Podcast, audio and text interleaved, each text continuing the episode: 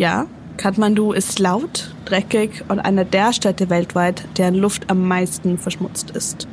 Trotzdem hat mich die Stadt bei meinem Besuch in den Bann gezogen. Deswegen möchte ich euch in dieser Folge Tipps geben, wie eure Reise zum Erfolg wird. In fünf Minuten um die Welt. Der tägliche Reisepodcast von Travelbook. Heute geht's nach Kathmandu. Damit ich euch in diesen fünf Minuten so viele nützliche Informationen wie möglich geben kann, starten wir hiermit. Entweder oder. Schnelle Fragen in 30 Sekunden. Auto oder öffentliche Verkehrsmittel? Eigentlich weder noch. Das Busnetz ist schwer zu durchschauen. Autos stecken mitunter ewig im Verkehr fest. Am besten ihr geht. Wenn die Strecke doch zu weit ist, dann eben mit dem Taxi. Pärchen oder Familienurlaub? Pärchen. Entspannung oder Abenteuer? Entspannt ist an Kathmandu nichts. Also eindeutig Abenteuer. Kultur oder Party? Kultur. Teuer oder günstig? Wer nicht in Touristenfallen tappt, kann in Kathmandu mit wenig Geld auskommen. Highlights, Lowlights, Must-Sees. Die Travelbook-Tipps. Was ist ein Highlight? Schon mal von Varanasi gehört? Der indische Pilgerort am Ganges ist weltberühmt und mitunter sehr voll. Aber es gibt eine Alternative in Nepal, die für Besucher viel angenehmer ist, nämlich die Tempelstätte Pashupatinath. Dabei handelt es sich um eine sogenannte Verbrennungsstätte. Das ist ein Ort, an dem sich von Toten verabschiedet wird und wo diese schließlich verbrannt werden. Wie sich es gehört, findet das Ganze inmitten einer riesigen Tempelstätte und an einem Fluss, dem Bagmati statt. Das ist ein Zufluss des Ganges. Ich verspreche euch, hier werdet ihr Szenen erleben, an die ihr euch definitiv noch lange erinnern werdet. Werbung. Okay, ich glaube, kaum eine Beschwerde hört man zurzeit so oft wie es ist so schwer, neue Mitarbeitende zu finden. Und das kann ja auch wirklich mühselig sein, ne? sich da stundenlang durch die verschiedenen Jobseiten zu klicken, auf der Suche nach den passenden Kandidatinnen oder dem passenden Kandidaten.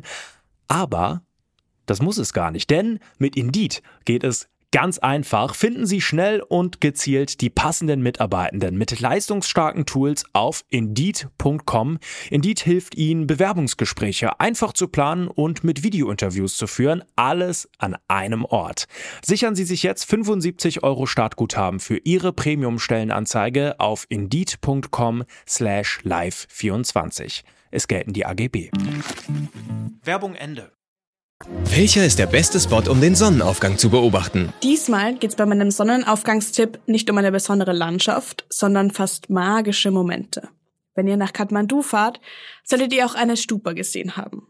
Dabei handelt es sich um ein Bauwerk, das im Buddhismus wichtig ist und sowohl den Buddha als auch seine Lehre symbolisiert. Pilger kommen aus ganz Nepal und den umliegenden Regionen, um eine ganz bestimmte Stupa zu sehen, nämlich die große weiße Bodna Stupa, und ihr Dach aus Gold. Die Pilgerer umrunden die Stupa und drehen dabei die ganze Zeit an den Gebetsmühlen, die am Fuße der Stupa angebracht sind. Mystisch. Und jetzt wird's weniger mystisch, sondern eher praktisch. Geld, Sicherheit, Anreise. Die wichtigsten Service-Tipps für euch. Welche Gegend sollte man meiden? Auch wenn Nepal chaotisch und mitunter unübersichtlich wirkt. Besonders gefährlich ist es dann nicht. Und wenn, dann birgt die meiste Gefahr nicht unbedingt der Status als Tourist, sondern grundsätzlich der als Fußgänger. Der Verkehr und seine Regeln werden hier ganz anders gehandhabt, als wir es aus Europa gewohnt sind.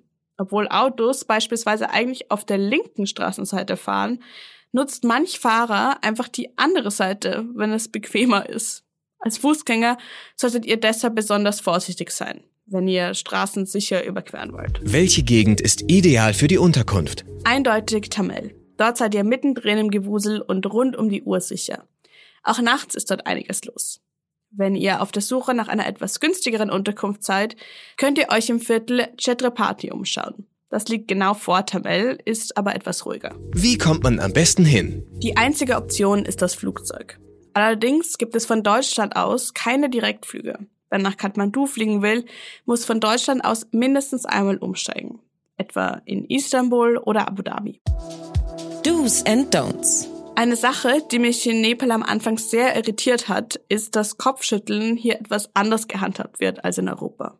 Wenn jemand den Kopf leicht von links nach rechts wirbt, soll das nicht etwa ein unsicheres Nein andeuten, wie wir das machen, sondern bedeutet häufig so viel wie okay.